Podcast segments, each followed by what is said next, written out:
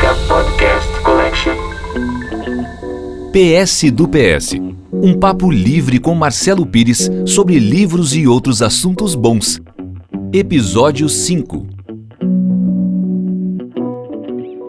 Está no ar um novo PS do PS do PS. Aqui quem fala com vocês é o aéreo Marcelo Pires. Hoje eu começo esse nosso PS do PS do PS, que é o quinto, mas isso não importa, que você pode ouvir totalmente fora de ordem, a sua revelia, faça como bem quiser. Hoje eu vou começar lendo um texto que eu publiquei na revista Capricho. Eu não sei se vocês sabem, mas esse nome eu resgatei de uma coluna que eu tive na revista Capricho PS do PS do PS. Uh, tudo que eu estou trazendo aqui é novo, todo material é inédito, mas de vez em quando eu conto, eu lembro, eu comento, eu leio alguns textos que eu publiquei por lá. E também assim faço uma homenagem à editora que me convidou para fazer o PS do PS, a minha grande amiga Mônica Figueiredo. Olha, então vou ler para vocês um texto que tinha o seguinte título: Antes só do que mal acompanhado? Antes mal acompanhado do que só? Campainha toca, abro a porta. Cumprimento. Era solidão. Estava chegando um pouco cedo. Desculpou-se. Bobagem, eu disse, não tinha nada para fazer mesmo. Solidão entra, elogia o apartamento, comenta o quadro na parede, melancólico, segundo ela, senta e fica à vontade. Solidão aceita uma taça de vinho. Tinto. Solidão adora vinhos. Segundo ela, vinhos adoram solidão. Ótima safra. Concordei com ela, apesar de não ter a mínima ideia de que safra era aquela. Você concordou, mas não sabe qual é a safra, certo? Certo, respondi surpreso por ter pensado tão alto. As pessoas deveriam prestar mais atenção no tempo, na passagem do tempo. Acho encantadora a camada de pó que se forma nas garrafas de vinho. Bebi mais e fiz cara de interessado. Andava meio sozinho e até a companhia de solidão era bem-vinda, mesmo que ela insistisse em comentários chatos como esse. Conversamos muito. Caprichei na música. Chet Baker, que é a cara da solidão. Lá pela meia-noite, bateu fome. Sugeri comida chinesa pelo telefone. Solidão não gostou da ideia. Diz que todo mundo sugere telefood quando está com ela. É muita falta de imaginação da sua parte. Concordei, apesar de não ter a mínima ideia de como providenciar o jantar charmoso àquela hora. Você concordou, mas não sabe como vai sair desta, certo? Certo, respondi irritado. Não estava gostando de ver os meus pensamentos escancarados assim desta maneira. Solidão tem esse poder. Os pensamentos ganham vida própria. Deixam de ser seus, passam a ser dela. E a gente, sem mais nem menos, se vê pensando no que não devia, por exemplo, na autonomia dos pensamentos. Decidi ocupar minha cabeça com coisas mais práticas. O maldito jantar. Esse primeiro trecho do texto saiu numa edição, daí uma semana depois saiu a continuação. E eu vou contar isso porque daí aumenta o suspense. E o título era E segue a história do cara que recebeu a visita da solidão em pessoa. Continuação da edição anterior. O maldito jantar. O que servir quando numa bela noite solidão visita você? A sugestão do anfitrião que vos fala, sugestão aceita de imediato por solidão, foi comida chinesa por telefone. Fast food, sim, só que fast food servido em uma deslumbrante mesa à luz de velas. Pratos brancos, guardanapos de tecido, copos de cristal, talheres de prata, interfone, campainha da porta, teleboy, comida chinesa transferida de embalagens descartáveis para travessas de porcelana, vinho tinto, brindes espirituosos, comentários inteligentes, água com gás, sorvete de sobremesa, xícaras de chá e, claro, mais vinho. Muito vinho. Quase duas da madrugada, solidão, sem perder a elegância, estica-se no sofá, cantarolando o refrão que toca no CD. Você disse que achava encantadora a camada de pó nas garrafas de vinho. Não é não. Encantador é você, solidão, jogada aí no sofá. Meu comentário é motivo para mais um brinde. E o brinde, motivo para mais uma garrafa. Solidão está de cinza, um vestido longo, discreto, muito charmoso. Ela tem mechas descoloridas no cabelo preto. Suspeito que as mechas têm a mesma cor do vestido. Esse tipo de requinte é próprio de solidão. Tempo de sobra, você sabe. Solidão jamais estaria de preto. Preto é a roupa da morte. Contra a dama de negro, jogamos uma única partida de xadrez, esperançosos a cada movimento em continuar jogando. Com a dama de cinza, não jogamos absolutamente nada. No máximo, assistimos televisão. Se a morte é um filme antigo de um diretor de cinema sueco, solidão é assistir esse filme na TV lá pelas quatro da madrugada e dormir antes do final. É exatamente isso que acontece comigo. Quando desperto, solidão já foi embora, esquecendo seu lenço de seda. O lenço, abandonado com displicência sobre a cadeira de balanço, é uma tremenda desculpa. À noite, ela vai voltar, atrás da seda esquecida. Preciso comprar mais umas garrafas de vinho, e desta vez prestar atenção na maldita safra. Solitão repara nesse tipo de detalhe. Gente, eu falei que eu escrevi durante muito tempo na Capricho, a coluna PS do PS do PS, e eu vou contar como é que eu fui parar nessa revista. Na verdade, eu era apenas um redator publicitário e fiz uma grande amiga numa festa na minha casa, que é a Mônica Figueiredo, que eu já homenageei antes do texto. Um dia, a Mônica me convidou para escrever uma coluna na revista, mas uma coluna que era de uma edição só assim, onde vários homens escreviam uh, a cada edição um convidado diferente. E se chamava Fala Garoto. E a Mônica me convidou para escrever um Fala Garoto. Eu dei uma surtada, eu não sabia como escrever o público feminino, jovem, eu já tinha mais ou menos uns 30 anos, e eu comecei a escrever textos. E eu escrevi quatro textos para mostrar para a Mônica e ela escolher.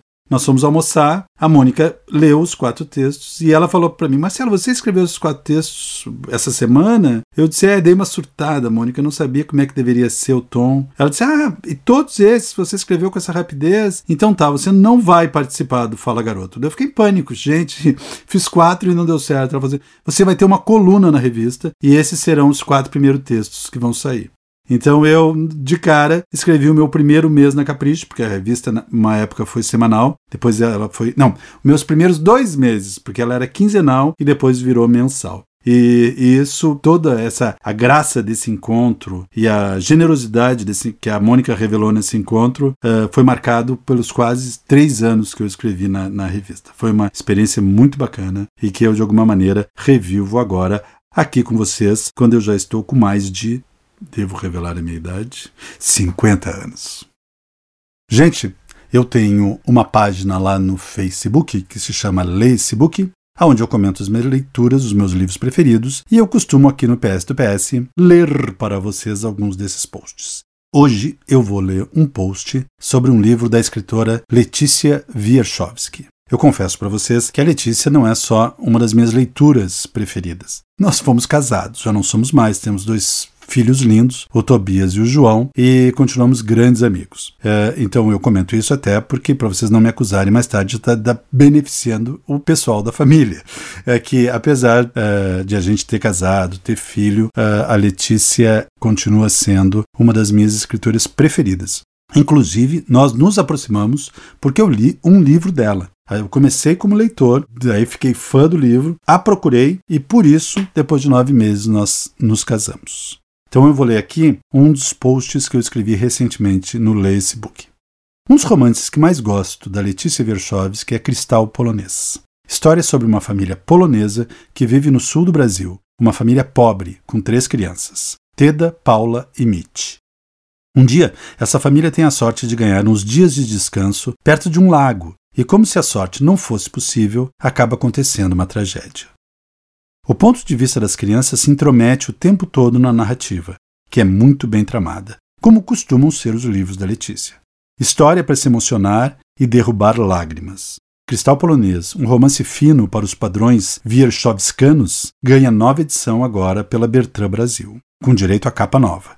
Eu gosto mais da capa antiga, mas o romance, lindo por si só, está acima disso. Esse foi o post. Eu confesso que eu gosto mais da capa antiga porque eu ajudei a fazer a capa antiga. Com a foto da uma grande fotógrafa Letícia Remiel. Mas esse também está lindo e vale a pena ler Cristal Polonês da Bertrand Brasil. O pessoal que pacientemente acompanha aqui minhas gravações, a minha diretora, me perguntou qual foi o livro que eu li e daí me aproximei da Letícia. Foi um romance maravilhoso chamado O Anjo e o Resto de Nós. Eu li esse livro por indicação da Marta Medeiros, que é muito minha amiga. A Marta me disse que era um grande romance lançado uh, recentemente de uma escritora nova e que, além de ser muito talentosa, era bonita.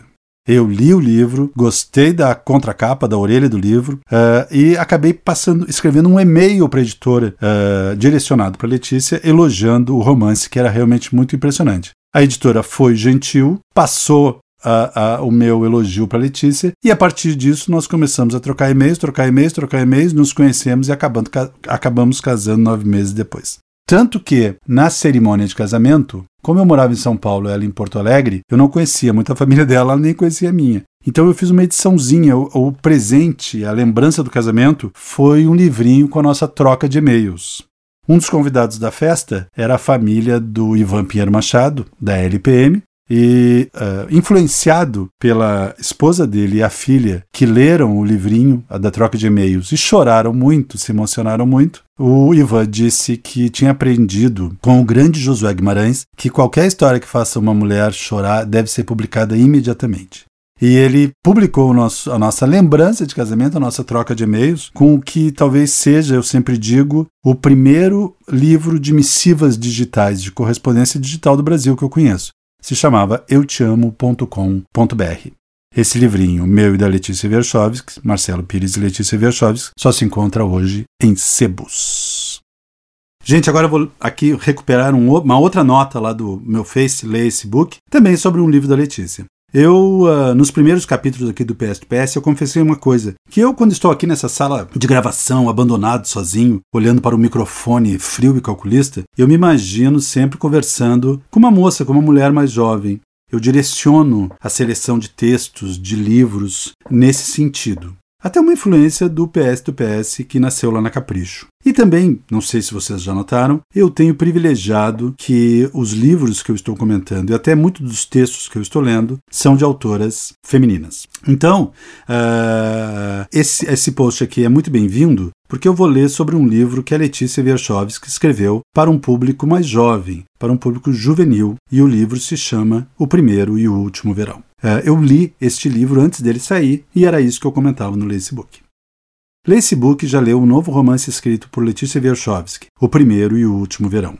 A história se passa na praia de Pinhal, Rio Grande do Sul, e fala de amor e fala de morte, e assim fala de amadurecimento, fotografando essa emblemática fase de transição que é a adolescência.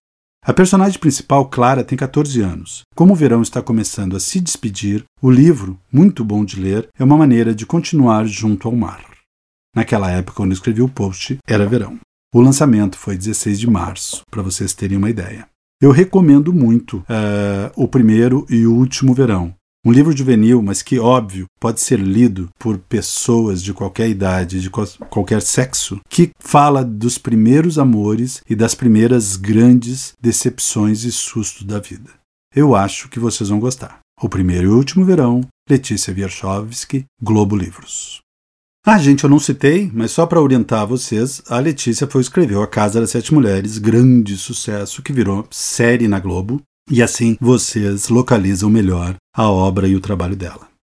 E para encerrar esse PS do PS, eu vou falar de uma poeta portuguesa que tem um nome grande, Sofia de Mello Breiner Andressen. Um nome grande e um talento maior ainda. Essa mulher é impressionante. Essa mulher é um daqueles casos que comprovam como a cultura portuguesa às vezes é pouco conhecida aqui no Brasil, apesar de termos a língua portuguesa em comum. A Sofia, vocês não têm ideia o que ela é popular em Portugal. A ponto de você ir em alguns lugares da cidade e tem poemas dela gravados nas paredes, impressos na parede. Ela é a grande poetisa, a grande poeta mulher do país. E ela teve uma vida incrível, inclusive politicamente porque ela foi em determinado momento política, se candidatou, foi eleita e uh, resistiu muito à ditadura que houve em Portugal. Mas é, isso assim, isso é importantérrimo, mas sensacional mesmo é a obra da Sofia de Mello. Ela tem poemas lindos, ela adora o mar, ela fala muito do mar. E eu separei aqui alguns poeminhas dela para a gente terminar. Só gostaria de contar mais uma coisa. A Sofia criou tanta coisa genial que também criou um filho incrível. Ela é mãe do Miguel Souza Tavares, um escritor que eu recomendo, não vou falar muito dele hoje aqui, mas um grande romancista. Ele é jornalista em Portugal, trabalha em jornal, TV e escreveu dois livros que eu li, Equador. Eu li mais, mas esses dois são incríveis. Equador e o outro é No Teu Deserto, um quase romance. Eu sugiro vocês começarem no Teu Deserto, quase romance. O livro não é muito longo, é breve e tem uma historinha muito interessante. O Equador é incrível, já é um livro mais grosso, já é mais tem mais páginas, mas se vocês tiverem tempo e paciência, leiam Miguel Souza Tavares e quando encherem muito de estar ali no romance, quebrem a leitura uh, resgatando alguns poemas da Sofia de Mello Brainer Anderson. Vai ser uma leitura em família. Então vou ler os poemas da grande Sofia de Mello. Primeiro poema: Biografia. Tive amigos que morriam, amigos que partiam. Outros quebravam seu rosto contra o tempo. Odiei o que era mais fácil. Procurei-me na luz, no mar, no vento. Segundo poema da nossa Sofia de Mello. Meio-dia. Meio-dia. Um canto da praia sem ninguém. O sol no alto, fundo, enorme, aberto, tornou o céu de todo o Deus deserto. A luz cai implacável como um castigo. Não há fantasmas nem almas. E o mar imenso solitário e antigo, parece bater palmas. Terceiro poema e o último aqui dessa edição, No Quarto. No quarto roemos o sabor da fome. A nossa imaginação divaga entre paredes brancas, abertas como grandes páginas lisas. O nosso pensamento erra, sem descanso pelos mapas. A nossa vida é como um vestido que não cresceu conosco. Ah, gente, só para comentar, é, eu já fui algumas vezes a Portugal. Eu amo Lisboa, amo Lisboa. É, acho que talvez um dia eu vá morar em Lisboa, porque eu gosto tanto da cidade. E quando eu fui a Lisboa, eu praticamente comprei todos os livros da, da Sofia de Mello que tinha por lá. Mas há muitos anos atrás, antes de viajar, eu conheci ela através de uma coletânea da Companhia das Letras, Poemas Escolhidos. O que eu sei é que recentemente, agora, esse ano, saiu uma nova coletânea dela. Eu não me lembro da editora, desculpe, mas se vocês botarem aí na querida internet, vocês acham. A minha coletânea da Companhia das Letras, que é de tempos atrás, também é maravilhosa, mas tem uma muito recente. Então usem isso como desculpa e caiam de boca em Sofia de Mello Brainer Andressen. Gente, é isso. A gente se encontra aqui no próximo PS do PS do PS. Enquanto isso, eu desejo bons livros para vocês e bons momentos nessa vida. Um beijo, tchau. Seja clara até o amanhecer, seja vela minha lanterna, a chama azul desta tela, a luz de computador. Seja clara